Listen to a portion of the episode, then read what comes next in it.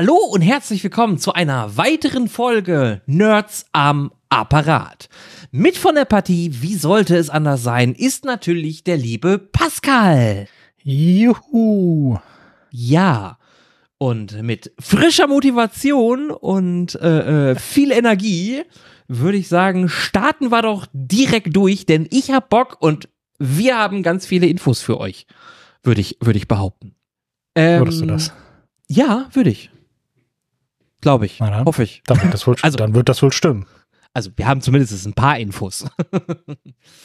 ähm, erst äh, gestern beziehungsweise vorgestern, nee, ich glaube, der Blogpost ist, äh, der offizielle Blogpost ist ein bisschen älter.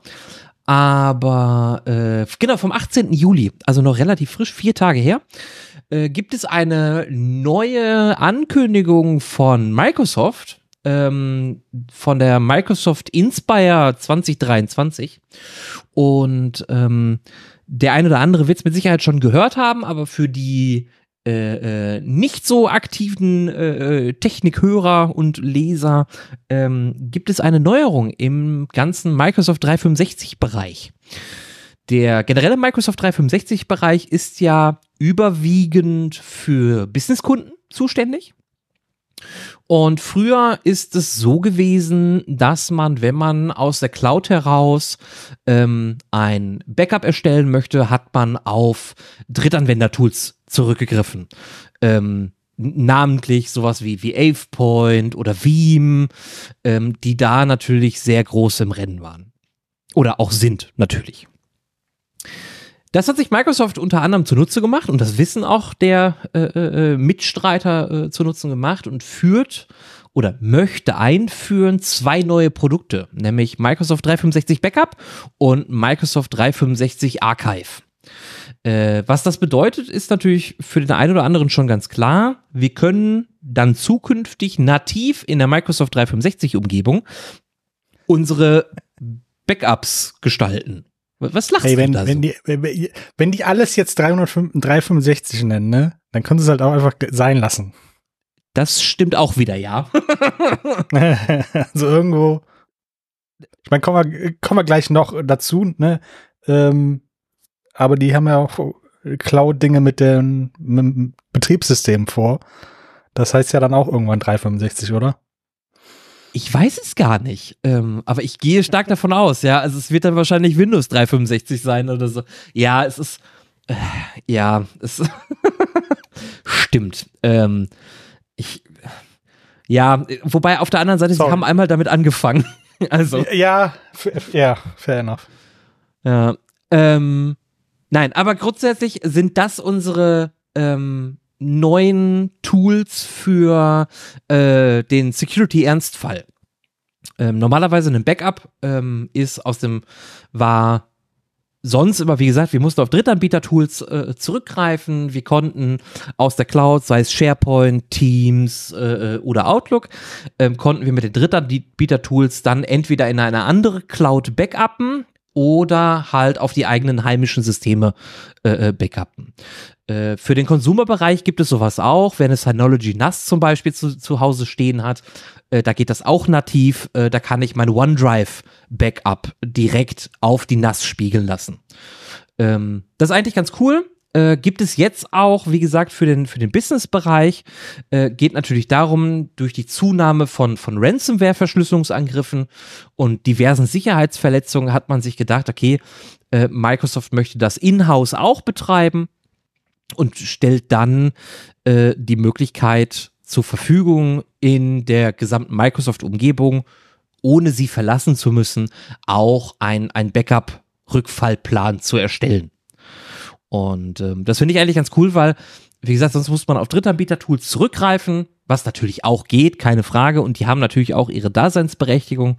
Aber Microsoft kennt natürlich Speicherorte, Daten, Art und Weisen äh, äh, wesentlich besser. Ähm, wenn man da zum Beispiel von, von äh, SharePoint redet, die relativ viele Metadaten speichern können, die man auch managen kann, ähm, dann funktioniert das nicht immer so wunderbärchen, wie man sich das wünschen würde. wenn man das aus Microsoft dann vielleicht macht, funktioniert das dann vielleicht besser. Ähm, das wäre so meine Hoffnung.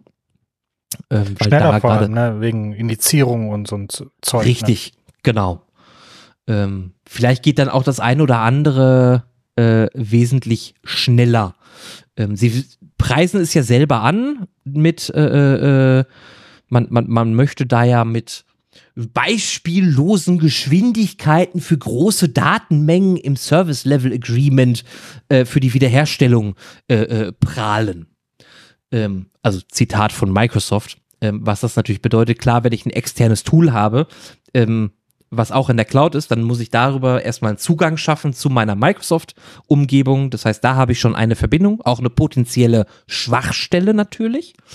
Und ähm, dann muss, ich sag mal, äh, äh, AvePoint als, als Beispiel hier, muss dann auf die Daten zugreifen, muss die abgreifen, speichert die dann vielleicht selber irgendwo in der Cloud und da werden dann natürlich auch serverübergreifend Daten hin und her geschoben.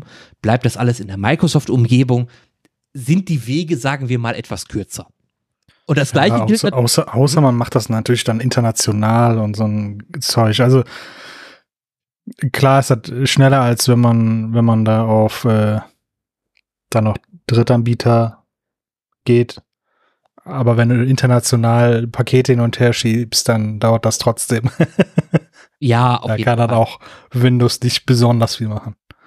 Ja. Außer die verteilen ihre Backups dann international, aber das ist dann wieder Speicherplatz, den man nicht bezahlen möchte, glaube ich. Ja, das glaube ich auch. Ähm, so wie ich das auch verstanden habe, arbeitet Microsoft mit also Microsoft 365 Backup, auch eng zusammen mit AvePoint, Barracuda und Veeam und vielen weiteren. Ähm, und ich, wenn ich das richtig verstanden habe, sind deren Tools auch mit eingebaut in dieses Backup-System. Ähm, Wäre natürlich dann dementsprechend ganz cool, weil dann natürlich auch solche Sachen wie, wie Veeam und AvePoint ihre Daseinsberechtigung nicht verlieren. Also das, und da sind gerade AvePoint und Veeam sind, glaube ich, schon die Big Player, was Backups aus der Cloud angeht. Ähm, macht das Ganze natürlich dann für die auch attraktiver. Was die Datenmenge angeht, hast du vollkommen recht. Da muss man mit Sicherheit auch gucken. Äh, Gerade äh, Europa mit der DSGVO wird mit Sicherheit auch ein großes Thema sein. Ähm, wo landen die Backups? Äh, wie werden die Backups verschlüsselt? Ähm, wer kann darauf zugreifen? Und so weiter und so fort. Ähm, das wird mit Sicherheit äh, spannend, wie das, wie das wird. Ja, aber, aber das ist ja, das ist ja auch nichts anderes als normale, normale Daten, in Anführungszeichen. Äh, auch das stimmt, ja. Zu speichern. Also die, die haben Server in Europa. Ähm, wenn, wenn du dich nur in Europa bewegst, dann kannst du das auch so ähm, konfigurieren, dass es auch nur in Europa bleibt. Ja. Ähm, hoffe ich. Also sollte auch definitiv so sein. Äh, ich meine, damals die Deutschland Cloud, äh, die es ja jetzt mittlerweile auch nicht mehr, äh, weil Microsoft die ja auch wieder gekappt hat, was auch gut war, weil die so restriktiv war, dass man eigentlich damit gar nichts machen konnte, noch nicht mal nach, äh, in, ich sag mal, in die Niederlande telefonieren war schon schwierig. Ähm, gut, ist nicht ganz so drastisch, aber ähm, um das ein bisschen zu visualisieren. Ähm, aber das gibt es ja jetzt auch nicht mehr. Ähm, ja, äh, äh, Microsoft 365 Archive soll dann im Endeffekt dafür sein, um einfach Daten, die nicht mehr so wirklich benötigt werden, zwar zur Verfügung stehen zu haben, aber halt nicht mehr, ähm, ja, äh, äh die, die soll halt nicht mehr den 365-Speicher voll prappen, äh, so damit man den, den teuren Cloud Storage halt nicht mit echt Geld, wollte ich jetzt sagen. Ähm, wir bezahlen, ja, wir, wir, bezahlen hier nur mit echt Geld. Ähm, damit man halt, ich sag mal, ein bisschen pa Speicherplatz in seiner Cloud-Umgebung freiräumen kann für mehr Tagesgeschäft im Endeffekt. Und Archive soll halt die kostengünstigere Alternative dazu sein und ähm, ist im Endeffekt ein Cloud Data Storage, der da zur Verfügung gestellt wird. Äh, wie teuer das wird, weiß man aber auch nicht. Ähm, man soll aber über die PowerShell individuelle Richtlinien ähm, für Archivierungsprozesse erstellen können, um auch das Ganze zu automatisieren. Ja gut, das, das, das, hätte ich jetzt natürlich von Windows auch erwartet, ne? äh, von Microsoft. Ja. Ne? Weil ja. das geht bei den anderen Produkten auch. Äh, ja. das wäre jetzt merkwürdig, wenn das auf einmal bei dem nicht mehr funktioniert. Ja, das ist äh, schwierig. ähm, es gibt auch für beide Schnitt, äh, für, also für Backup als auch Archive gibt es auch äh, APIs, die die Integration von Drittanbietern auch ermöglichen sollen. Ne, also auch da kann ich dann über APIs ähm, auf die Microsoft 365 Backup oder Archive äh, äh, Version zugreifen und kann dann weiter mit meinem AvePoint arbeiten, zum Beispiel. Also das gilt auch. Äh, wann soll das Ganze veröffentlicht werden? Äh, Q4 diesen Jahres äh, geht das Ganze in die Preview. Das heißt, ausgewählte, ähm, ja, aus, ausgewählte Unternehmen dürfen dann damit arbeiten. Wie teuer das Ganze wird, äh, weiß man aber noch nicht. Also das äh, hat Microsoft an der Stelle natürlich noch nicht verraten. Klingt natürlich alles ganz rosig und ganz blumig und ganz toll und ja. Ähm, aber äh, ja, wie es dann wird, werden wir, also wie teuer es wird, werden wir dann sehen. Und ähm, die werden sich natürlich auch an ihrer Konkurrenz äh, orientieren. Ja, da gehe ich auch sehr stark also, von. Ne, von wenn, man, wenn man einfach nur so ein eine, eine, jetzt schon mal irgendwie eine Vorplanung haben möchte, dann kann man sich einfach die Konkurrenz angucken und dann in dem Preissegment rechnen. Ja, ja, das ist, glaube ich, vielleicht ein bisschen günstiger. Ähm, ne, man möchte ja mit Sicherheit auch irgendwie Konkurrenz schaffen. Aber, ja, aber, ja, aber wenn man jetzt schon mal Kosten berechnet, dann sollte man vielleicht ein bisschen teurer schon mal anstoßen, weißt du? Einfach nur, damit man ja, äh, zu viel, zu, zu wenig plant und dann. Ja. Da hast du auch vollkommen recht. Das ist, das ist richtig, ja. Äh, genau, und wenn wir, wenn wir schon beim Thema ähm, beim, beim, beim Thema Windows sind, beziehungsweise Microsoft, dann können wir auch direkt ins nächste Thema springen, nämlich es gibt ja gerade in der Gaming-Branche einen großen Deal, der, der ansteht. Ähm, die Übernahme von Activision Blizzard von Microsoft. Milliarden Euro, die da hin und her fließen. Und äh, da gibt es die, die sogenannte FTC, die ähm, äh, äh, zu Verhandlungen äh, äh, gebeten hat. Ähm, das ist die Federal Trade Commission. Ähm, und ähm, weil man gegen diesen großen Deal war und da hat man dann natürlich äh, Microsoft äh, sich angehört, äh, was, was, ne, was die so vorhaben, welche Pläne die haben, warum sie Activision Blizzard haben wollen und so weiter. Und da sind natürlich auch für die Nebenprodukte, also Nebenprodukte in Anführungsstrichen, ähm, werden natürlich dann auch so Pläne ausgefragt. Und da sind dann wichtige Informationen zu äh, äh, äh rausgekommen, was so die Pläne von Microsoft mit Windows sind. Und wir hatten ja gerade schon darüber gesprochen, ähm, so die Businesskunden von Microsoft, die sind ja eigentlich schon weitestgehend in der Cloud. Ne? Seit, August 2021 ist ja gerade äh, äh, ähm, Windows 365 auch ein Thema, äh, äh, Office 365. Ne? Es geht ja alles in die Cloud. Und das möchte Microsoft auch für uns Verbraucher, ganz normale Verbraucher, ähm, ja, äh, äh heraufbeschwören. Ähm, im Endeffekt geht es darum, dass man äh, ein vollständiges Windows-Betriebssystem, das halt auch aus der Cloud auf jedes, gestreamt, äh, auf jedes Gerät gestreamt werden kann. Ähm, und dadurch sollen Konsumenten, also Verbraucher wie wir, ähm, die Erfahrung machen können mit der Serverinfrastruktur von Microsoft und davon profitieren, dass wir eine höhere Leistungsfähigkeit haben und ähm, wir verbesserte KI-gestützte Dienste äh, äh, auf die zugreifen können ähm, und ähm, generell einfach mehr in die Cloud ausgelagert wird. Jetzt sehe ich das Ganze natürlich so ein bisschen bisschen zwiespältig, weil es geht ja darum, wirklich den den den den Windows PC ähm, in die ja Cloud zu bringen. Ähm, grundsätzlich ist es, ist es geplant, dass man dann nur noch ein Windows 365 Boot hat. Also der Rechner bootet ganz normal, aber anstelle, dass man auf dem auf der Festplatte installiertes auf, auf das auf der Festplatte installierte Windows zugreift, soll man sich dann an einem Cloud PC anmelden. Das heißt, Also wir ich- arbeiten ja Ja, mach erstmal weiter. Äh, Das heißt, wir arbeiten dann in einem virtuellen Cloud-Desktop, der sich aber so anfühlt ähm, wie das lokale Betriebssystem. So habe ich das verstanden. Jetzt wolltest du was sagen. Ja, ähm, ich kann mir tatsächlich nicht vorstellen, dass das ähm, jetzt bei Privatverbrauchern großartig ankommen wird. Ähm, Gerade schon allein, weil ein großer Anteil keine, keine besonders gute Internetverbindung hat. Ähm, aber zum Beispiel bei uns auf der Arbeit benutzen wir sowas ja an sich schon teilweise äh, mit Citrix. Mhm. Ne, Wir Mhm. haben kleine, kleine Thin Clients, da ist ein, ein Basic äh, Linux drauf. Ähm, und das startet halt einfach nur eine Citrix-Sitzung.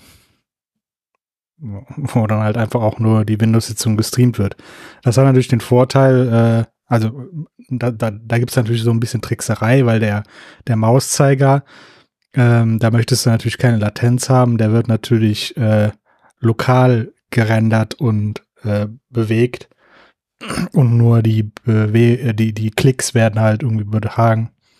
Äh, außer wenn du irgendwas ziehst und so, dann wird das auch, aber das ist das sind halt so kleine Kleinigkeiten drumherum. Also es, es wird wahrscheinlich schon irgendwo lokal noch ein Betriebssystem, Betriebssystem geben, um halt so, ne, gerade auch das Streaming dann halt äh, zu ermöglichen. Aber ob das dann halt Teil des, des äh, Mainboards sein wird, also des äh, Chipsatzes, oder ob es dann ein eigenes Betriebssystem gibt, wie dann irgendwie ein Chrome OS oder so, das Mhm. dann halt die Verbindung direkt beim Start aufbaut.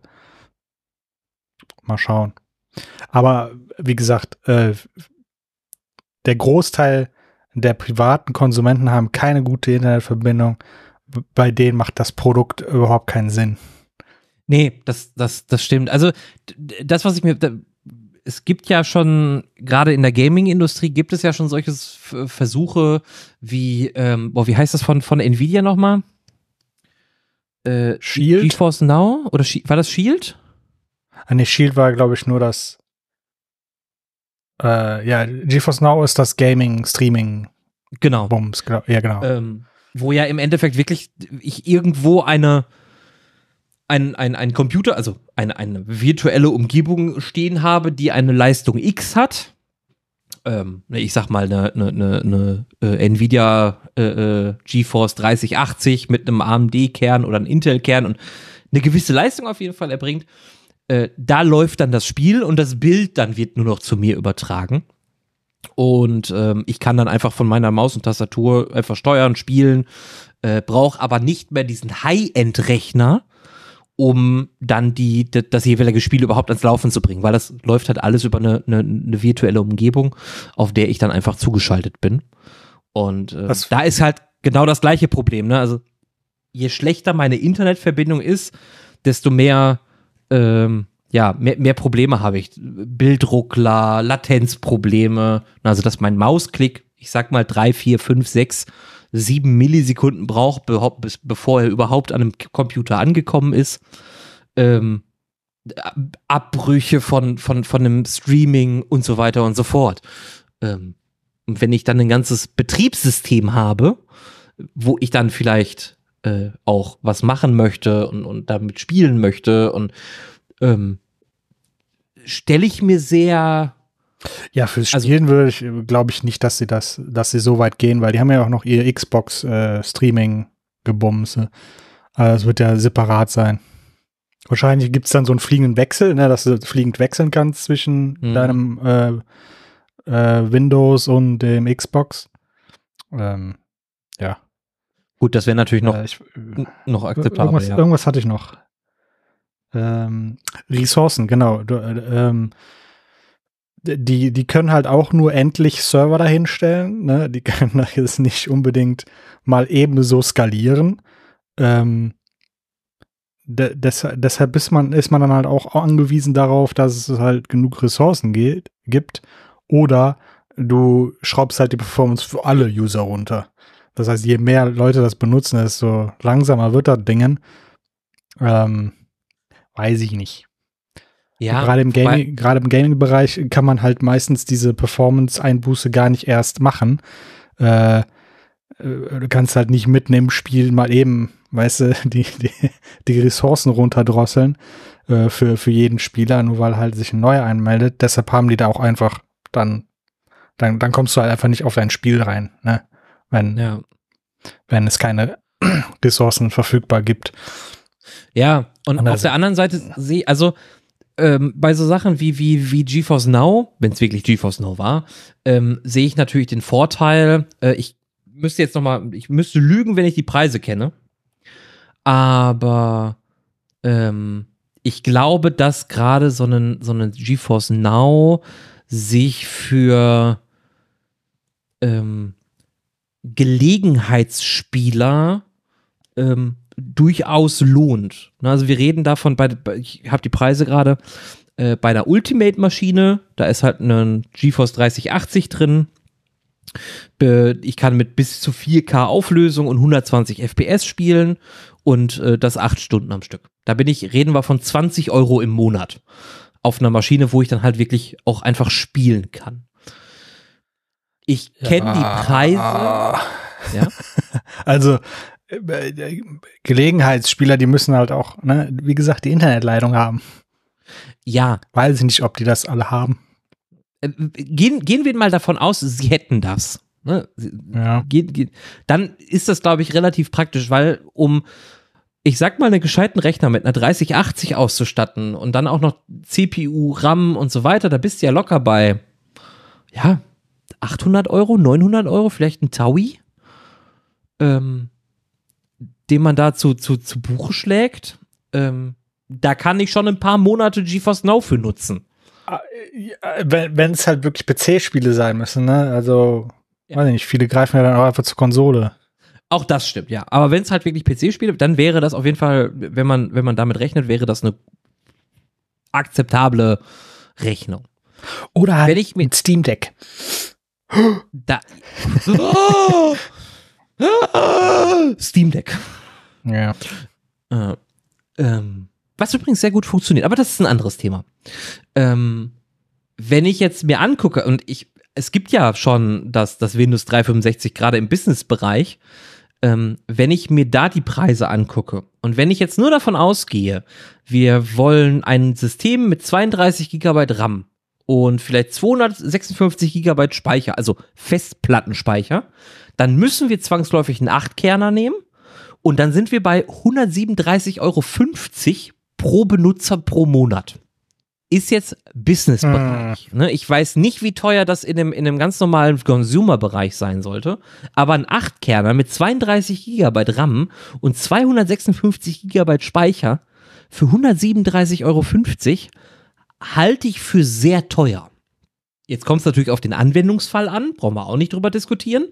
Äh, wenn ich jetzt nur mein Word-Datei äh, äh, oder mit, mit Word arbeiten möchte, dann brauche ich das nicht. Ne? Also das ist, steht, steht außer Frage. Aber ja, wie gesagt, so normale Office-Geschichten, äh, ne, da kannst du ja dann auch dynamisch dann einfach die Ressourcen zuteilen. Ne? Also das ist dann halt so. Ja. Aber 137 Euro, 10 Monate sparen, dann habe ich einen vollständigen ich Rechner hier stehen. Also wie gesagt, das, das ist halt für, für Business macht das jetzt keinen großen Unterschied, ob ich jetzt einen äh, ne Laptop lease ja. oder halt Cloud, Cloud äh, Operating System und die Hardware, die benötigt wird, ist halt dann auch nur noch ein 50 Euro oder was. Dann, ja. Dann ist er da so. Also, wie gesagt, für Business sehe ich das vollkommen, ne? Kann ich mir gut vorstellen. Wie gesagt, wir benutzen das ja selber auch für, für ähm, so die, die normalen Anwender, äh, die, die haben halt ein Programm, das sie benutzen täglich und das war's. Ja, ja, klar. Das ist. Äh, aber also finde ich spannend. Ich finde die Idee spannend. Ähm, die Umsetzung, da wird es dann halt äh, äh, noch spannender und davon hängt es dann halt auch einfach ab. Weil du Für hast. Privatpersonen sehe ich das nicht. Ja, ich, ich sehe es auch mal aktuell nicht. Ich weiß nicht, ob das, ich glaube nicht, dass das sehr sinnig ist, ähm, aber wir werden uns einfach mal überraschen lassen. Ähm, vor allen Und Dingen. auch im, im Cloud Gaming Bereich haben sich viele verschätzt. Ne? Also äh, Google hat ja auch gesagt mit ihrem, äh, wie ist das Ding? Hat auch schon jeder Stadia? vergessen, wie der Na- Stadia, ähm, dass sie das ewig machen können. Und äh, kurz darauf war es ja dann auch schon tot. Ja. Ja. Einfach komplett verzockt. Ja, es kann genau so auch laufen. Ich meine, gut, bei Microsoft oder Google, ne, das sind so, so, Unternehmen, die sind too big to fail.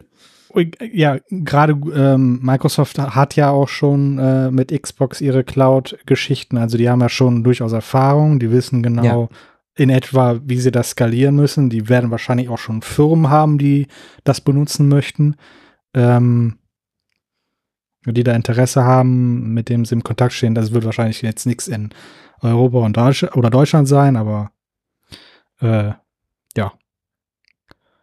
Gerade, gerade enge Partner von Microsoft werden, das, werden da wahrscheinlich interessiert sein und dann kann man das da schon testen, wie das funktioniert, ob das äh, an Akzeptanz äh, äh, erreichen kann. Ja. Und Also wir werden da mit Sicherheit einen Blick drauf haben, Ja. weil da wird man mit Sicherheit noch mal was von hören. Und sei es erst in fünf Jahren. ähm, spannend. Also ich verstehe natürlich ne, der, der, der Schritt, oh, wir machen jetzt alles in der Cloud. Dann muss der Endbenutzer auch in die Cloud. Äh, ist natürlich ein ganz logischer Schritt, klar. ja. Wenn man sich nicht die Interleit äh, Internetleitungen in Deutschland anguckt, dann äh, ist das ganz logisch. Ey, wir sind nicht mal ganz so, wir sind gar nicht mal so schlimm, ne? Also äh, gerade gerade äh, die USA hat ja auch riesige Bereiche, die die die haben gar keinen Fest äh, Anschluss. Die Ja. die, die sind Ja. dann auf äh, Elon Musks äh, Satelliten angewiesen. ja, Starlink. Ja, das stimmt. Da hast du vollkommen recht.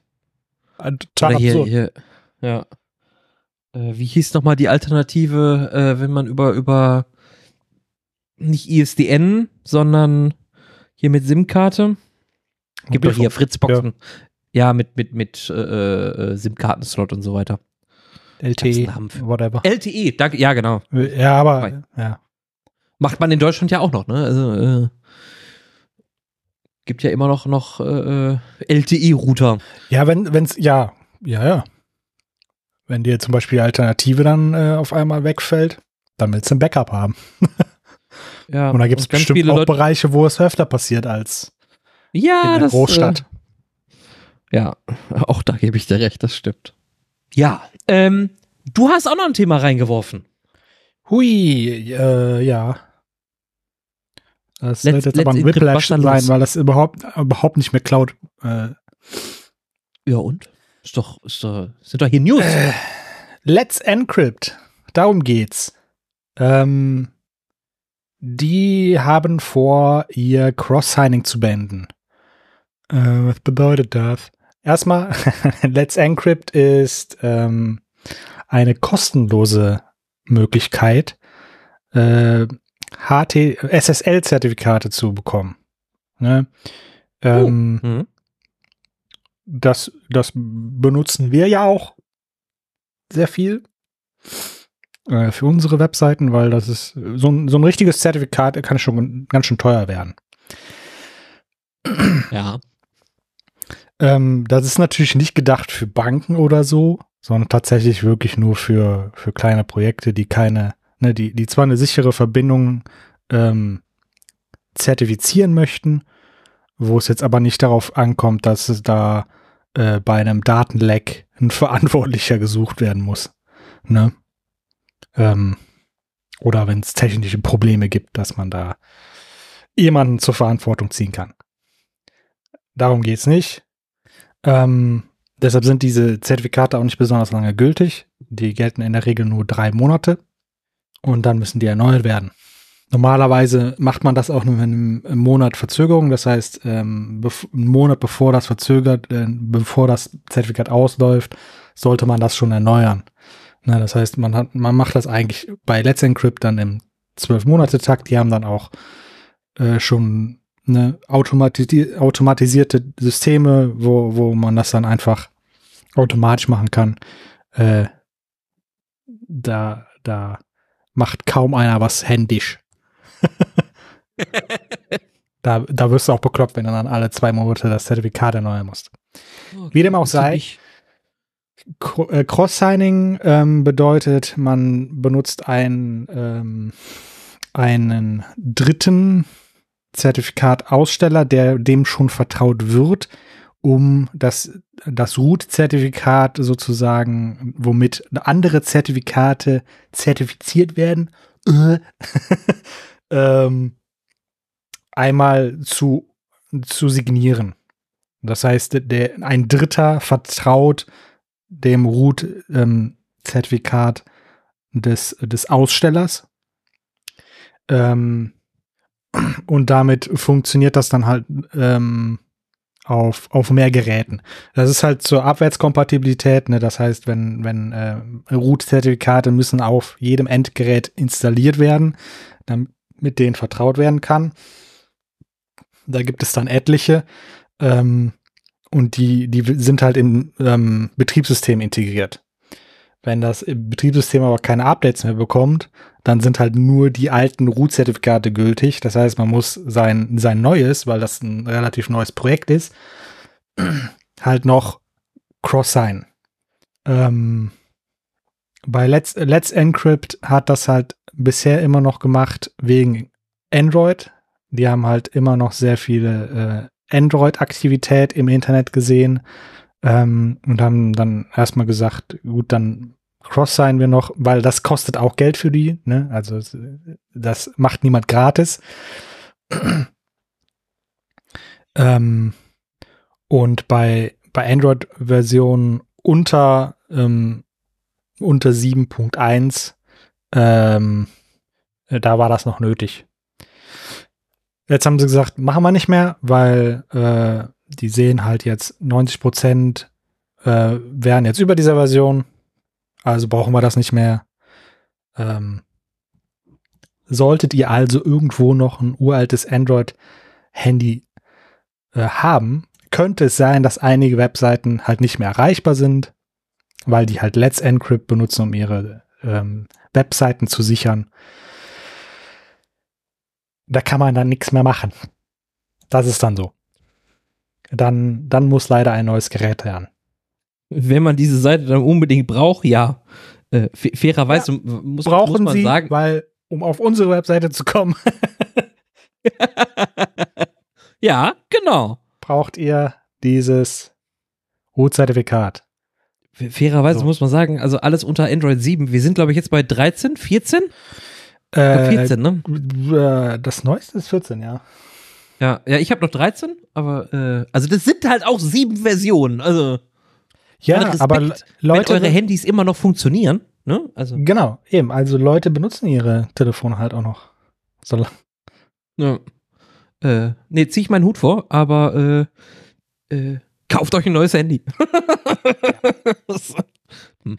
Es ist nur halt ein, so eine große Änderung, dass ich das hier einmal ansprechen wollte. Ne? Nur damit sich die Leute nicht wundern, warum auf einmal auf ihrem Windows XP keine Webseite mehr erreichbar ist.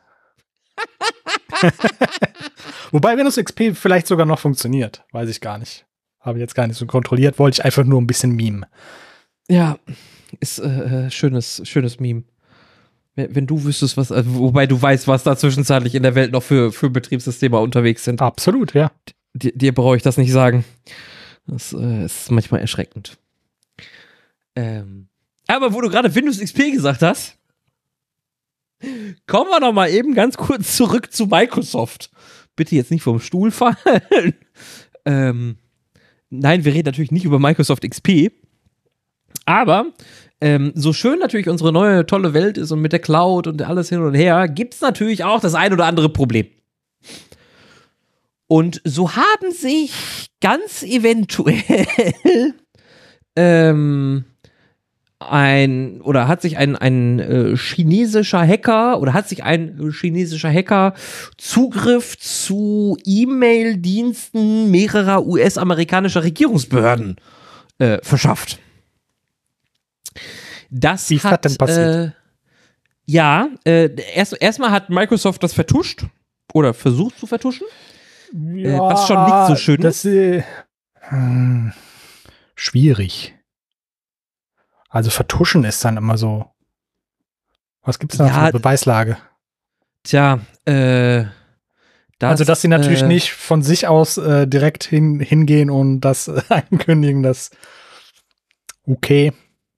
Auch nicht so geil. Ja, also sagen wir, am 15. Mai ist dieser äh, Hackerangriff geschehen. Ja. Am 16. Juni wurden ähm, Untersuchungen seitens Microsoft eingeleitet. Und Mhm. äh, am 11. Juli haben sie dann eine Information rausgegeben. Gut, das klingt jetzt halt für mich erstmal, dass sie halt erstmal noch nichts davon wussten, dann eine Untersuchung gestartet haben, als sie Hinweise darauf gefunden haben und erstmal noch nichts gesagt haben, weil, ey, wir machen, wir stellen lieber sicher, dass das wirklich passiert ist, bevor wir uns selber an den Nagel hängen.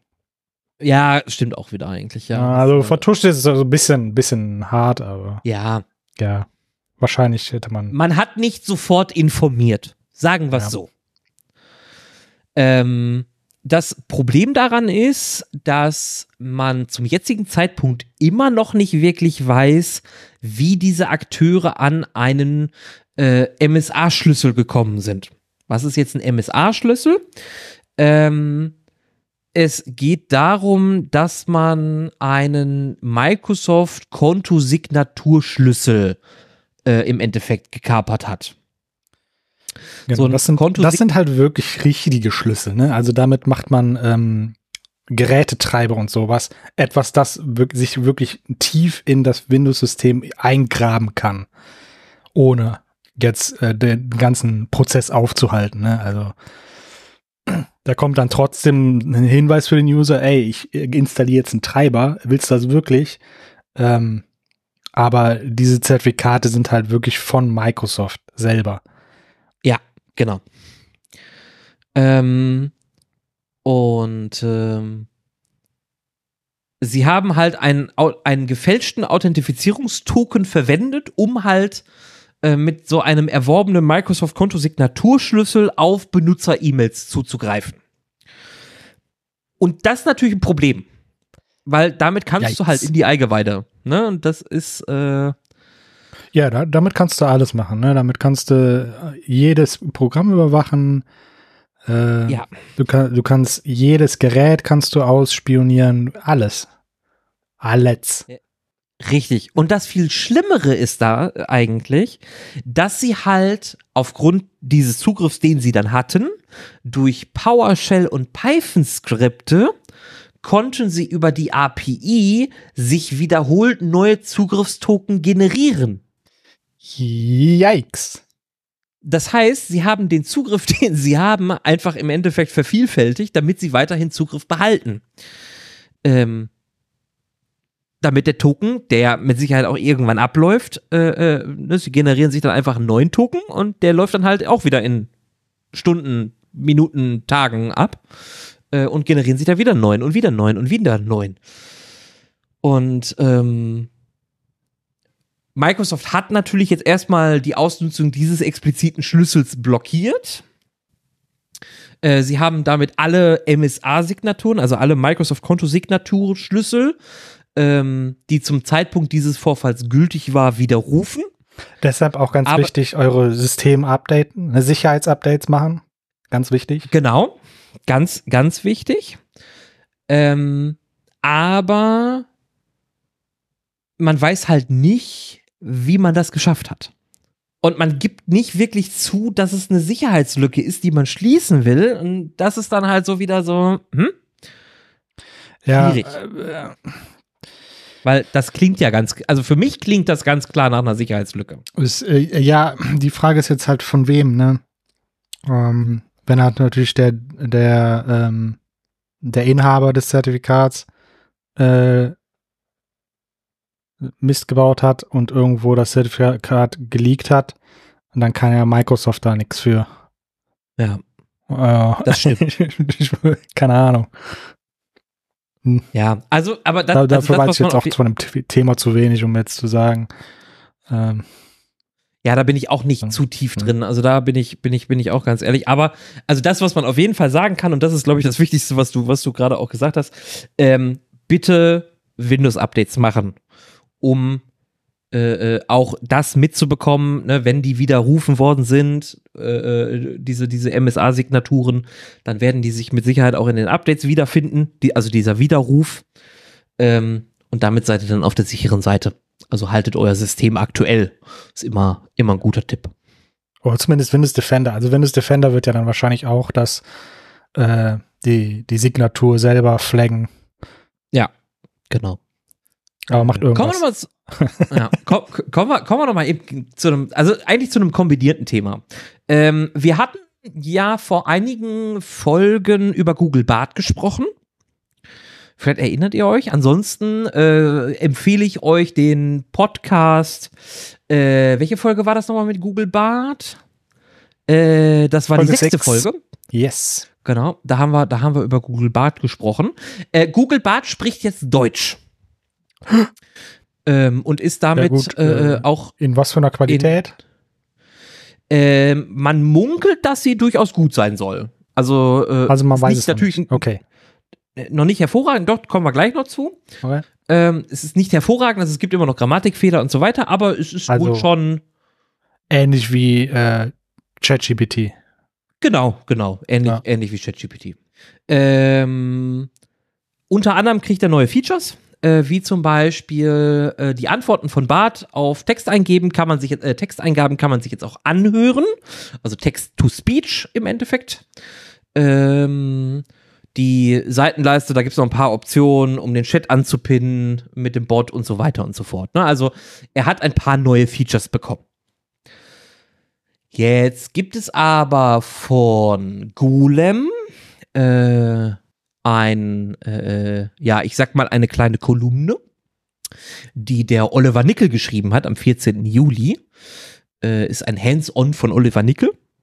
Und ähm, der hat äh, Google Bart und äh, Bing miteinander verglichen und hat sich so seine Gedanken dazu gemacht. Und das fand ich eigentlich relativ interessant, weil man eine gewisse Tendenz erkennen kann.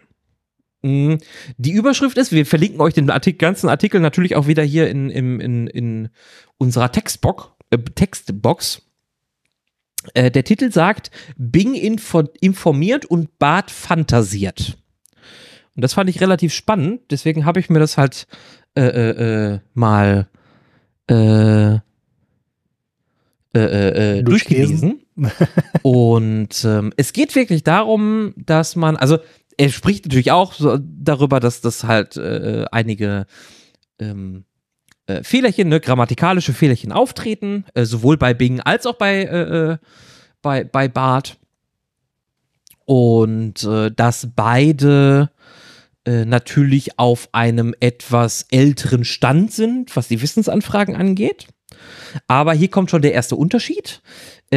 Bing macht sehr offensichtlich, und ich habe das selber auch getestet, wenn ich eine Suchanfrage in Bing schicke oder generell eine Anfrage an Bing sch- äh, äh, abschicke, dann kriege ich den Stand, den Bing dann dementsprechend hat, weil ChatGPT sitzt ja auch dahinter. Aber Bing sucht auch gleichzeitig, äh, macht auch gleichzeitig eine Websuchenanfrage und listet mir sehr transparent auf, welche Quellen dafür genutzt worden sind und wo ich weiter hingereicht werden kann. Ich kann dann einfach auf den Link klicken und kann da dann alle weiteren Informationen zu meiner Suchanfrage oder generell zu meiner Anfrage auf der jeweiligen Webseite äh, durchstöbern. Äh, Bei we- Bar? Ja. Ja. da ist natürlich dann mal die, die Frage ne, mit, mit Missinformation. Ähm, sind die Quellen denn halt auch vertrauenswürdig? Das, das kann man halt leider nicht einsehen. Na, ob, ob ähm, Bing selber, Bing selber macht natürlich selber schon bei ihrer äh, Auflistung ne, der Suchergebnisse ja schon irgendwo eine Bewertung. Von daher gehen die wahrscheinlich einfach davon aus, dass ihre Suche immer vertrauenswürdige Informationen ausspuckt, aber das muss ja nicht immer der Fall sein. Wenn man eine ganz spezielle Frage stellt. ähm, also ja. nur, nur, nur, nur weil äh, Bing das sagt, heißt das nicht, dass das wahr ist. Nein, natürlich nicht. Aber ähm, der Kolumnist, der Oliver Nickel, hat halt zum Beispiel, ähm, ich zitiere das jetzt hier, äh, also ich zitiere nicht ganz, aber ähm, was mache ich denn jetzt hier überhaupt? Nein, er hat Bing gefragt nach den drei wichtigsten News im Bereich IT. Und er schreibt, ähm, Bing Chat teilt uns etwa mit, dass Google Bart nun in Deutschland verfügbar gemacht wurde, Apple eine Sicherheitslücke im iOS geschlossen hat und die EU Regeln für den Datenaustausch mit den USA aufgestellt, äh, aufstellt. Also durchaus relevante und informative ähm, Nachrichten, die Bing gar nicht wissen kann aufgrund des äh, äh, ja, aufgrund des Alters seiner Datenbank, weil auch die ist ein Jahr zurückversetzt. Ne? Das ist aus, äh, äh aus, aus, aus letztem beziehungsweise vorletztem Jahr äh, die Datenbank. Aber durch die Suchanfragen kriegt Bing trotzdem die neuesten News raus. Bei Bart hat er genau die gleiche Frage gestellt ähm, und berichtet da, dass halt äh, Bart sehr allgemein bleibt bei seiner Fragestellung und ähm, schreibt dann weiter, dass ähm, so hält Bart, also eckige Klammern, so hält Bart ist für neu, dass Meta neue Metaverse-Features ankündigt, Apples neues Mode MacBook vorgestellt wurde und Google äh, neue Pixel-Smartphone angekündigt hat. Das ist teilweise richtig, also es ist alles richtig, aber es ist schon Wochen und Monate her. Also dementsprechend auch nicht mehr sehr aktuell. Ähm, ja, da, da, da gerät stehen wahrscheinlich ihre Relevanz äh, so ein bisschen in die, in die Quere, ne? Ja. Wenn gerade neue News, die sind halt kaum geklickt, die werden wahrscheinlich noch nicht so viele Impressions haben. Ja. Und wenn du dann nach äh, relevanten News suchst äh, oder fragst, dann hm, wirst du halt nicht das Aktuellste finden. Ja. Ja, und das Problem ist halt, dass BART keine Quellenangaben gibt, sondern nur die Möglichkeit bietet, weitere Suchanfragen über die Google-Suche zu stellen. Und dann wird man auf die Google-Webseite weitergeleitet. Bei Bing ist es aber ähm, wie ich ja gerade schon sagte, so gelöst, man kriegt eine Primärquelle, ähm, die, ich, die ich angezeigt bekomme und weitere Quellen, die mögliche gleiche Inhalte bieten. Und ich kann halt auch direkt in Bing weitersuchen. Also ich werde nicht auf eine weitere, äh, äh, äh weitere Ebene äh, äh, versetzt, wie bei Bart, wo ich dann die Google-Suche aufgemacht bekomme, also ein weiteres Fenster geöffnet bekomme. Das sind auch teilweise ähm, äh, äh, äh, ja, Quality of Life Features. Bart ist ja jetzt auch erstmal in der Beta, wobei Bing ja eigentlich auch in der Beta ist, wenn wir, wenn wir ehrlich sind. Ähm, aber es sind halt schon markante Unterschiede. Vor allen Dingen, weil Google Bart wohl auch von den eigenen ähm, äh, äh Produkten schwärmt. Das heißt, äh, es wird immer ein Google-Browser empfohlen, ähm, es werden die Google-Tools empfohlen ähm, und man möchte, ne, man möchte dazu bewegen, dass die Leute im eigenen e Ökosystem bleiben. Äh, Bing hingegen äh, äh gibt einfach einen ne, ne, ne, ne, allgemeingültigen Tipp ab, dass man sich selber ein Bild von, von den Browser machen muss. Ähm, und die KI selber nicht in der Lage ist, eine, ein bestimmtes Produkt besser als ein anderes zu bewerten. Also man bleibt da sehr neutral. Ähm, und da werden dann, wenn man fragt, welche drei Browser sind für Windows 11 am besten geeignet, kommen dann solche Sachen wie Google Chrome, Microsoft Edge und Mozilla Firefox. Ähm, dafür ist dann Bart aber teilweise ein bisschen ausführlicher, was, äh, äh, äh was die Informationen angeht. Also es hat alles seine Vor- und Nachteile an der, an der Stelle. Ähm, ich finde es aber sehr spannend, wie, ähm, ja, wie, wie, wie die jeweiligen Konstrukte aufgebaut worden sind. Und was ich daraus mitnehme, und das hat, glaube ich, der, der Oliver Nickel auch daraus mitgenommen, ähm, es geht natürlich nicht darum, ähm, ob es irgendwie um Moral geht oder so, sondern es geht halt eigentlich ums Geld. Und ich glaube, Bart, also Google Bart zeigt das ein bisschen offensichtlicher als Bing, aber auch für Microsoft wird es ganz klar darauf hinauslaufen, Geld zu verdienen ähm, und ähm, Produkte Was? an den Mann zu bringen. Ja, ist halt ne Kapitalismus ähm, ist irgendwie so ein, so ein Nebenerzeugnis davon, dass sie, dass sie, äh, ja. Jetzt bin ich ja komplett überrascht. Nein. Du musst jetzt sagen doch. Und ich sage oh. Nö, Mann. Nein. Ja, habe ich gemerkt. geht nicht. Dann noch eine allerletzte News, bevor wir dann ins Thema hüpfen. Ähm, ganz wichtig, es sind aktuell wieder sehr viele Phishing-Mails unterwegs. Diesmal geht es für Apple-Nutzer ähm, oder geht es den Apple-Nutzern an den Kragen. Ähm, es gibt Phishing-Mails, die versprechen, ein äh, günstiges iCloud-Speicher-Upgrade äh, äh, äh, kaufen zu können. Cool. Ja, ähm, äh, auch da äh, äh, ist natürlich, äh, geht, ist äh, eine gefälschte iCloud-Mail und geht auch an, an iCloud-Mails, die sich unter die offiziellen Mails mischen. Und ähm, da werden 50 zusätzliche Gigabyte äh, äh, verschenkt. Und ähm, äh, äh, äh, ja, man möchte natürlich da euer, euer, euer äh, Geld aus der Tasche ziehen. Oh, ey, Leute, für 50 Gigabyte. Äh, ja. Also es geht um, nein, es, es geht darum, also sie versprechen kostengünstigere Speichererweiterungen und wer dann besonders schnell zuschlägt, der kriegt nochmal Ah. 50 Gigabyte äh, äh, äh, obendrauf. Also Klar. äh, Ähm, ähm, geht um die Fear of Missing Out. Ne? so hat, so hat Apple ja schon immer gearbeitet. Äh, ja, Ja, also- also, äh, Ja. Es, Ist äh, blöd, wenn man ganz- reinfällt, ne? Aber Ja, wenn solche Mails halt leider sehr offiziell aussehen, Mhm. dann äh, ungewöhnlich. Ja. Äh, Und dann kann ich auch noch, wenn, wenn wir gerade bei Phishing mehr, also die Polizei empfiehlt, die niedersächsische Polizei empfiehlt, äh, ebenso wie Apple selbst, ähm, dass man die äh, Zwei-Faktor-Authentifizierung anschaltet, wenn man das noch nicht getan hat. Äh, und man sollte seine nicht mehr genutzten Geräte vom Apple-Konto äh, äh, entkoppeln. Ist sowieso empfehlenswert, nicht genutzte Mm. Geräte von Konten zu entfernen.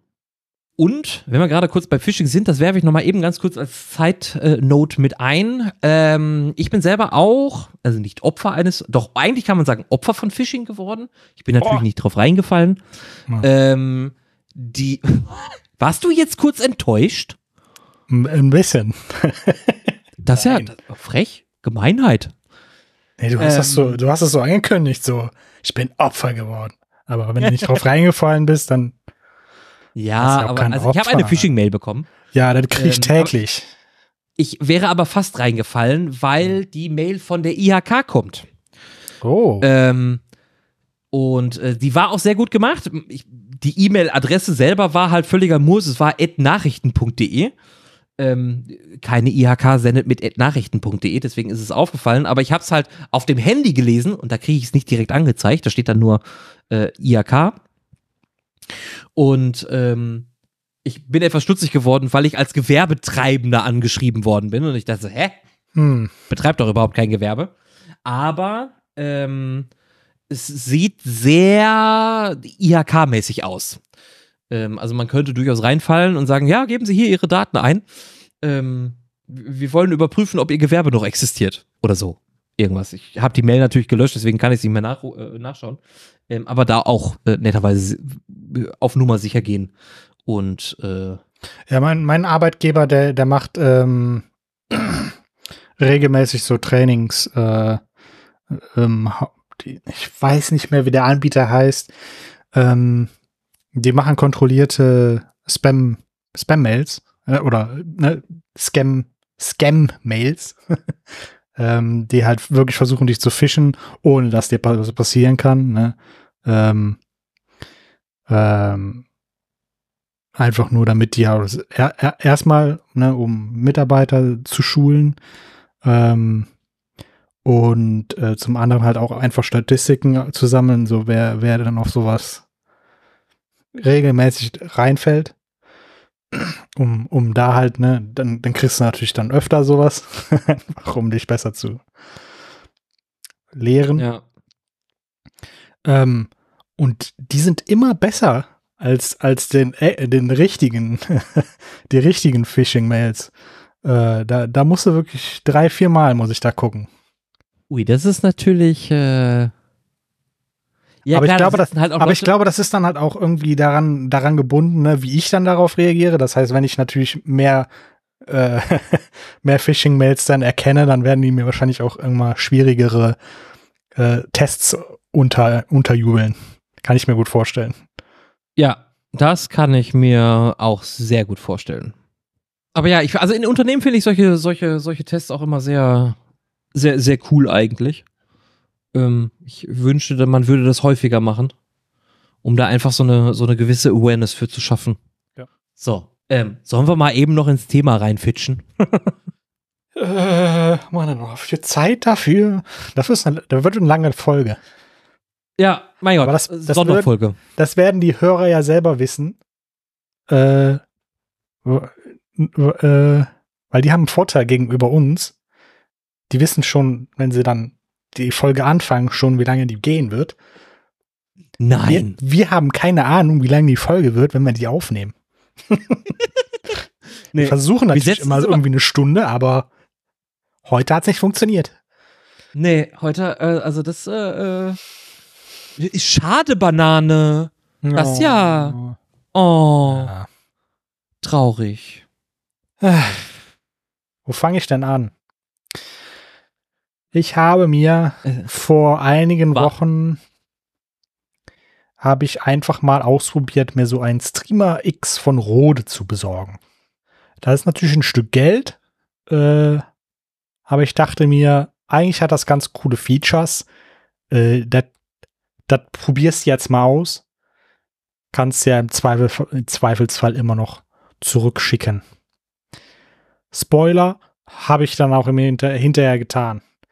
Was ist Streamer X? Streamer X ist ein, äh, äh, ein primär ist es ein Audio-Interface.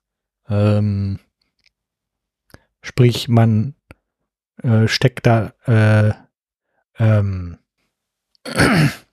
Mikrofone und äh, Kopfhörer an und dann äh, steckt man das an den Computer und dann verbindet sich das alles ja. Ähm, cool daran ist, dass in diesem Streamer X, ähm, wie, für, wie, der Name schon sagt, ist halt für Streamer gedacht. Ähm, es integriert schon eine Video-Capture-Karte, die kann bis zu ähm, 4K 60 FPS äh, übernehmen oder ne, glaube ich schon 30 FPS capturen, aber 60 durchgeben, irgendwie sowas. Ist auch egal. Es ist ein Audio-Interface mit einer Capture Card mit drin, damit man da äh, die, die Konsole anschließen kann. Man kann halt ne, direkt wieder das Bild äh, abfangen. Äh, und, und halt Audio aufzeichnen. Äh, alles in einem Gerät. Man hat nicht mal 50 unterschiedliche Dinge auf dem Schreibtisch. Ist eigentlich ganz cool gedacht. Eigentlich. Eigentlich. Ähm, die Hardware ist auch ziemlich cool. Ist ziemlich gut gebaut. Ähm, so wie ich das auch von Rode äh, gewohnt bin. Ich habe ich hab jetzt äh, mittlerweile zwei, zwei Rode-Mikrofone. Bin ich sehr zufrieden mit beiden. Woran liegt das? Ich habe kein, ich brauche keine Rode-Software, um die zu benutzen. Oh mein Gott. Oh mein Gott. Ähm, für das Streamer X kann man zwei, gibt es zwei Softwares. Es gibt einmal das Rode, genau, es gibt das Rode Central und es gibt das äh, Rode X Unify. Das Rode X Unify ähm, ist eigentlich dafür gedacht, damit man halt die anderen Rode X äh, Produkte alle miteinander integrieren kann in einer Software. Die Unify-Software kommt dann auch mit den, mit den virtuellen Audiotreibern. Ne? Das heißt, man kann mehrere äh, Audiokanäle äh, virtuell anlegen, ähm, um dann zum Beispiel äh, unterschiedliche Prozesse, ne, Programme dann auf unterschiedliche ähm, Kanäle zu legen. Dann kannst du die auch unterschiedlich mixen. Das Mixen geht halt dadurch, dass das äh, Streamer X nur begrenzt Platz hat. Ne? Das ist halt nur ein kleines Ding, hat noch so ein paar ähm, Buttons für äh, Soundeffekte und so ein Quatsch, äh, Stimmverzerrer und all den ganzen Schickimicki.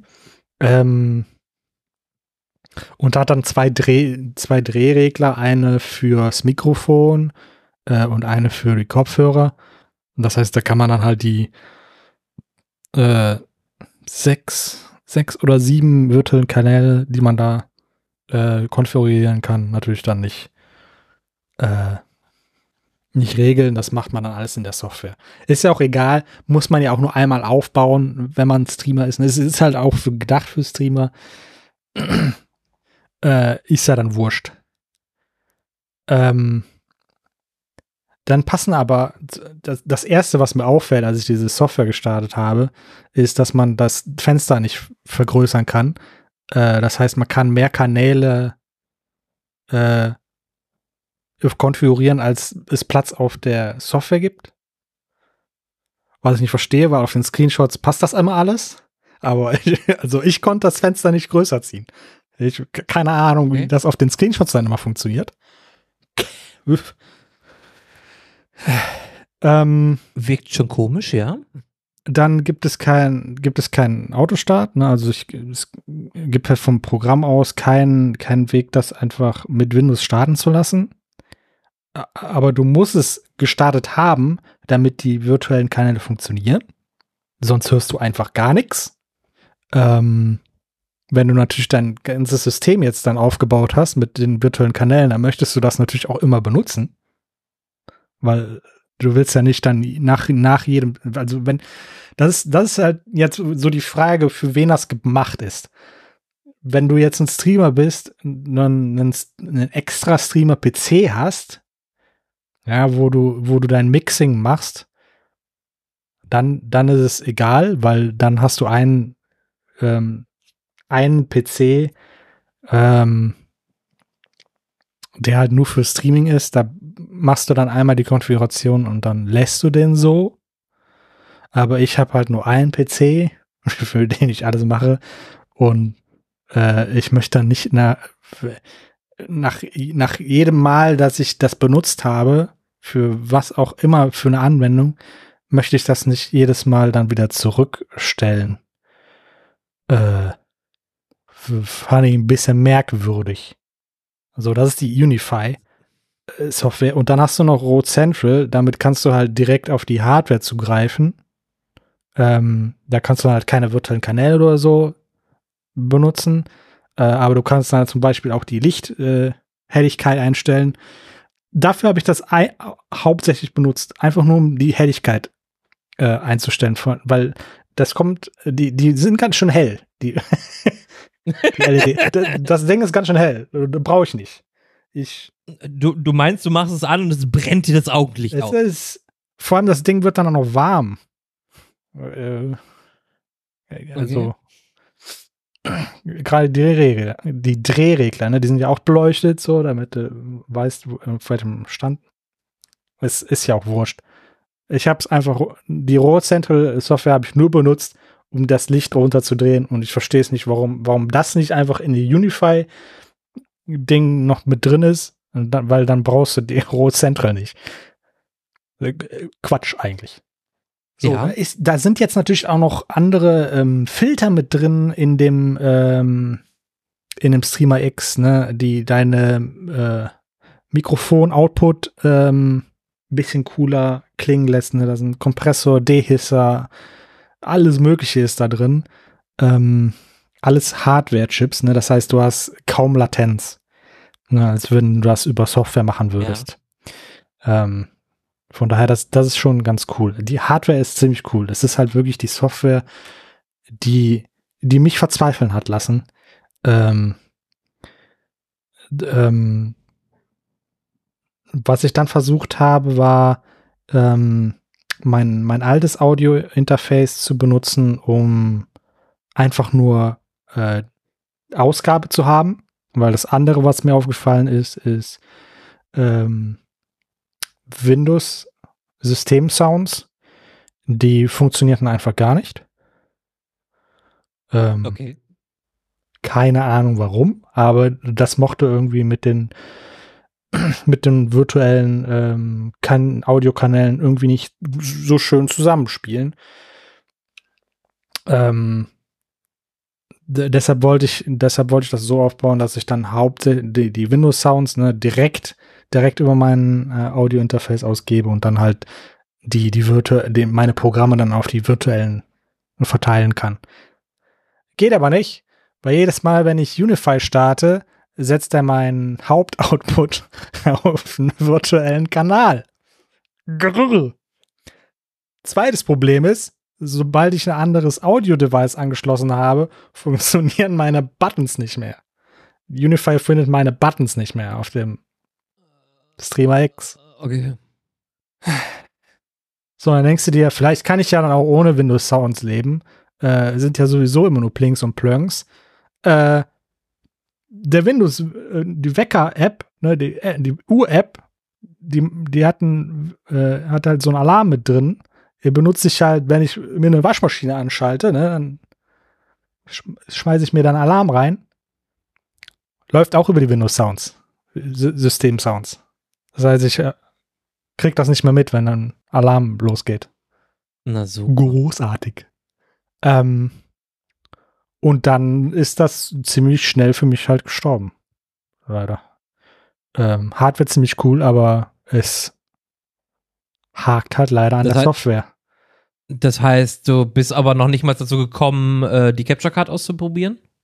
Tatsächlich habe ich die nicht ausprobiert, ne. Mein, mein Hauptfokus war ja eigentlich auch das Audio-Ding, ne? Mit den Mhm. virtuellen Kanälen und so. Und halt, das ist halt recht klein, das passt bei mir auf den Tisch. Ich brauche halt kein riesiges Mischpult. Deshalb hatte ich mir das besorgt. Deshalb wollte ich das eigentlich haben.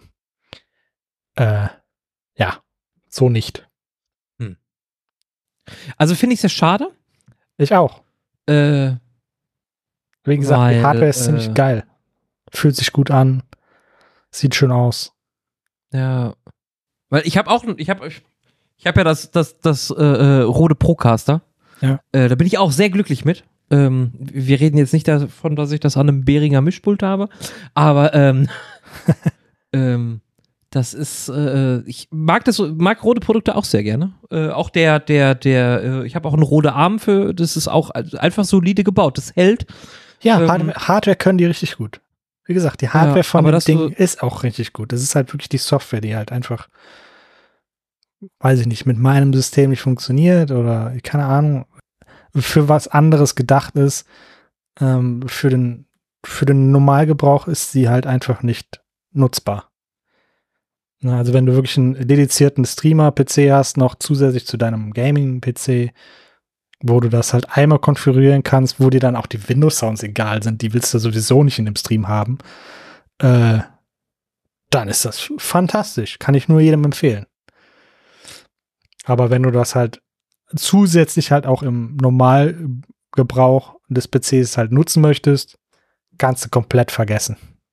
Also ich habe ja jetzt auch, also ich teste ja auch ab und zu mal so ein bisschen, bisschen, bisschen Audiotechnik rum. Mir sind ja irgendwann äh, meine Kopfhörer kaputt gegangen. Ich hatte ja die Bayer Dynamic 770 DT Pro mit 80 Ohm. Ähm, die waren vom Sound her richtig schön. Äh, und jetzt bin ich ja umgestiegen und habe mir von SteelSeries die oh, Arctis Nova Pro, glaube ich, ist das, äh, geholt. Äh, genau, das Arctis Nova Pro Wireless. Und da muss ich sagen, bin ich echt begeistert von der Software. Weil ganz viele Dinge, die du jetzt angesprochen hast, äh, kommen mir so ein bisschen bekannt vor. Äh, es ist natürlich nicht hardware-seitig gelöst. Brauchen wir nicht drüber sprechen. Ne? Also das, wie du sagtest, Hardware ist schon, die Latenz ist da echt ultimativ gut. Aber ähm, mit der SteelSeries Software habe ich jetzt auch, ich habe ein virtuelles Mischpult mit Kanälen und ich kann halt in meiner Windows-Steuerung, kann ich halt direkt Sounds auf bestimmte Kanäle legen. Das heißt, ich habe für jeden virtuellen Kanal auch die Einstellungsmöglichkeiten und könnte sagen, okay, ich möchte jetzt äh, Discord. Ne? Discord ist jetzt bei mir in der Soundausgabe auf dem Chat. Also die heißt in der, Ja. in der, in der äh, Software heißt die, heißt die Chat. Und da kann ich äh, äh, ähm, Settings einstellen und kann sagen, okay, ich möchte dich jetzt mit der Soundkonfiguration Broadcast hören. Oder generell mein Discord Broadcast hören. Im Game möchte ich aber eher basslastig sein, so ein bisschen Battlefield 2042 Style zum Beispiel. Dann dreht er da die Bässe hoch. Ähm, und das macht er ne, für jedes Spiel, was ich dann auf, auf, auf, auf Spiel lege. Und das funktioniert erschreckend gut. Ja, sowas kann zum Beispiel Unify überhaupt nicht, ne? Also dann pro Kanal noch ein Equalizer, das, das macht er nicht.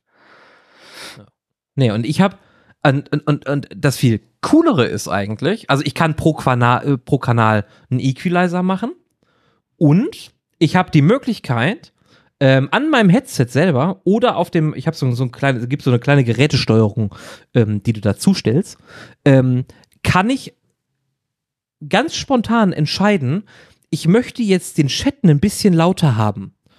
Ähm, und das Game leiser, ne? Also ich möchte die, die, die Balance verändern Ja. äh, zwischen Spiel und Chat. Dann muss ich nicht irgendwie umständlich an irgendwelchen Reglern drehen oder das Spiel leiser machen oder so. Ähm, ich kann mal in meinem Headset einfach auf den Knopf drücken und kann dann den Fokus, also würde ich die Lautstärke verändern, einfach drehen. Und das finde ich halt richtig cool. Das ist Ne, weil klingt, mal- äh, cool, ja. Ja, dazu ist das Headset wireless. Ne? Also ich könnte äh, ähm, jetzt durch die, durch die Ecke gehen, durch, die, durch die Bude äh, gehen und dich immer noch hören. Also ich habe getestet, äh, ich meine, du kennst ja, kennst ja unsere Wohnung. Äh, von meinem Arbeitsplatz bis rüber auf den Balkon habe ich Empfang. ja. Am Balkon, also wenn ich auf den Balkon draufgehe, dann fängt es an zu knistern. Also dann wird der Empfang ein bisschen, wird, wird, wird's schlecht. Aber das ist fucking weit. Nein, ich wohne nicht in einem Schloss. ja für, die, für die Küche andere reicht's ja meistens, ne? Äh, Für die Küche reicht es total. Also, das ist äh, äh, bombastisch. Und was SteelSeries dann auch gemacht hat, sie haben einen Streamer-Modus entwickelt. Das heißt, ich habe zusätzlich zu jedem virtuellen Kanal habe ich jetzt zwei Lautstärkeregler. Einmal für meinen persönlichen Mix, also das, was ich höre, und einmal den Stream-Mix. Und das finde ich geil. Ja, Weil das, ich krieg dann das, eine das hat Unify auch, ne? Du hast halt unterschiedliche Ausgaben auch, ne? Also du kannst dann auch sagen, das ist, das ist, was ich auf die Kopfhörer haben möchte, das ist, was der Stream hören soll. Äh, und das kann man das dann auch, hab ich auch. wird, kann man dann auch äh, äh, unterschiedliche Lautstärken dann auch für die unterschiedlichen Outputs dann. Ja, ja, genau, genau. Habe ich genauso. Ich kann, ich kann sagen, ich könnte jetzt zum Beispiel, ähm, ich kann mit dir im Discord sein und könnt, wir könnten quatschen, quatschen und quatschen und ich könnte dich komplett auskoppeln aus meinem Stream. Ja. Weil ich den, den Chat, also mein, die, die virtuelle, den virtuellen Kanal Chat, den kann ich einfach auskoppeln und sagen, nee, den möchte ich nicht zu meinem Stream-Mix, den ich dann in OBS abfange, äh, äh, hinzufügen. Und das finde ich, finde ich, finde ich geil. ja Dafür ist aber, das, das sind Ja. halt so auch so, so Basics von den virtuellen äh, Au- Audiogeräten, ne? Also das, das sollte halt schon funktionieren. Das kann man auch mit äh, da, da gibt es auch dieses Grades-Tool, äh, irgendwas Banana. Äh, Voice Meter. Voice Vo- Voice Meter Banana. Voice Meter Banana. Damit kann man das auch machen. Ja. Ja. Ne? Ja, ähm, Nur da Das- kann ich halt das- mal XLR-Mikrofon nicht an anschließen. Nee, das, deswegen ist, bei mir hängt es aktuell am Behringer und das Behringer hängt halt äh, über Klinke äh, äh, äh, am, am PC. Aber selbst das kriege ich im, im, in, dem Stil, in der Steel Series äh, abgegriffen. Also ich kann sagen, bitte hier das, das, das Mikrofon, was an meinem pinken Rear ist, äh, ist mein Mikrofon. Und dann kann ich dann Equalizer drüber legen. Ähm, ich kann ähm, äh, A- AI Noise Cancellation mit drauflegen, eine Noise Gate, Geräuschreduzierung, Smart Voice Kompressor. Kann ich dann auch alles auf mein XLR-Mikrofon legen. Ist natürlich klar, ist nicht Hardware gebunden. Brauchen wir nicht drüber sprechen. Ne? Also die Latenz, also es wird mit Sicherheit eine, eine, eine gewisse Latenz geben. Aber es funktioniert. Fairerweise muss ich aber sagen, ist dadurch, dass es auch ein Wireless-Headset ist, brauchen wir über die Mikrofonqualität nicht sprechen. Also, die ist, das geht. Also für, für ganz casual Zocken ist das vollkommen in Ordnung. Man kann auch ein bisschen, bisschen mit, dem, mit dem Equalizer rum, rumfimmeln, ähm, da ein bisschen, bisschen tieferes Voice drauflegen, dann klingt das auch etwas voluminöser. Aber es kommt natürlich nicht an ein äh, gescheites Mikrofon dran. Aber was erwartet man bei einem Wireless-Headset? Ähm, aber das war, also das generell, um, um, um da auch wieder den, den technischen Aspekt so ein bisschen zu, zu mitzubekommen. Ähm, ich verfolge ja den einen oder anderen Twitch-Streamer. Ähm, unter anderem ähm, auch äh, äh Streamer wie Jimpanse Gamer und äh, Ransratte. Und Ransratte ist ja zum Beispiel auch jemand, der unheimlich viel Hardware, also Sound-Hardware ähm, bei sich stehen hat. Von, von, also Dinge, von denen ich noch nie gehört habe, weil aus, aus, aus dem Sound-Business bin ich wirklich raus. Ähm, der klingt aber auch einfach genial. Also von, von, von der Abmischung her ist das wirklich bombastisch. Ich will auch gar nicht wissen, wie viele, wie viele tausend Euro der da stehen hat an, an, an Sound-Equipment. Ähm, aber ich finde es schön, dass man das mittlerweile auch in einem günstigeren Rahmen in digitaler Form äh, bekommen kann. Und sei es ein Voice Meter Banana, sei es das, das, die Steel Series Software, die ja auch ohne das Steel Series Gerät funktioniert. Ne? Also muss man ja auch sagen. Also auch da könnte ich ja ähm, mit, mit, mit, mit den virtuellen äh, äh, äh, äh Kanälen und so weiter, kann ich mir das ja auch zusammenbauen. Und das geht ja auch. Ähm, und mit meinen Kopfhörern, die ich dann habe. Und das ist eine Software, die startet automatisch mit. Muss man auch sagen. Ähm ich finde das schön, dass man, dass auch der, der normale Nutzer von so einem Erlebnis profitieren kann. Ja, bei Rode allerdings nicht. Ja, und das finde ich sehr schade, weil nur mit Rode-Produkten. mm, und das, das halt auch nur, äh, ja, äh, eher nicht so. Ja, das, das ist, das ist das, das, das Traurige. Aber auf der anderen Seite, ähm, ich meine, Rode selber, was war das erste Gerät, was wirklich eine, eine, eine Software benötigte von, von Rode? Keine Ahnung. Äh, die hatten, glaube ich, noch das Rode, die, die, die Rode Caster. Serie. Das, das Caster Duo, Caster Pro 2 und so, ich glaube, ja, die, die brauchen ihre das ganzen Mal Mixer werden wahrscheinlich alle äh, extra Software benötigen, ja. Ja, gut, okay, das kann sein, ja. Hm. Ja, schade. Schade, dass du da keine, keine klare Kaufempfehlung geben kannst. Wie, wie gesagt, ne, also wenn, ne, wenn, wenn man dedizierte Streaming Streaming-PC hat, lohnt sich wahrscheinlich, ne? wenn man halt wirklich so ein kleines Ding haben möchte mit einer Capture Card mit drin. Und die Software wird halt auch geupdatet. Also es kann durchaus sein, dass es irgendwann, ne, das möchte ich auch nochmal ja. klarstellen, ne, das ist hier kein, kein Review jetzt gewesen, sondern ich wollte einfach nur mal meinen Erfahrungs. Es war ein, genau, ein Erfahrungsbericht. Ähm, ähm, es kann auch durchaus sein, ne, dass das mit irgendeinem Software-Update das ähm, verbessert wird. Besser wird, ja. Aber bei 400 Euro, äh, weiß ich nicht. ich halt Möchte man nicht warten. Habe ich halt irgendwie mehr erwartet und wie gesagt, wenn es dann halt ja. irgendwann mal so weit ist, dass es halt vernünftig funktioniert, äh, noch von der Software her, dann ist auch wahrscheinlich das Gerät irgendwann günstiger. Dann kann man ja noch ja. mal gucken. Ja, kann man ja, kann man machen. Super. So. Ich glaube, ich würde es auch gar nicht länger in die, in die, in, in, länger in die Länge strecken. Ich glaube, wir haben jetzt echt genug gebrabbelt.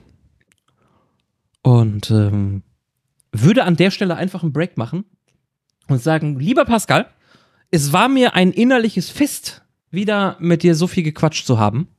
Ja. Und ich hoffe, bisschen, bisschen müde bin ich, aber äh. Mutu schlafen, Hayabubu machen jetzt ganz schnell. Ja. Jetzt werden wir nur noch schnarchen.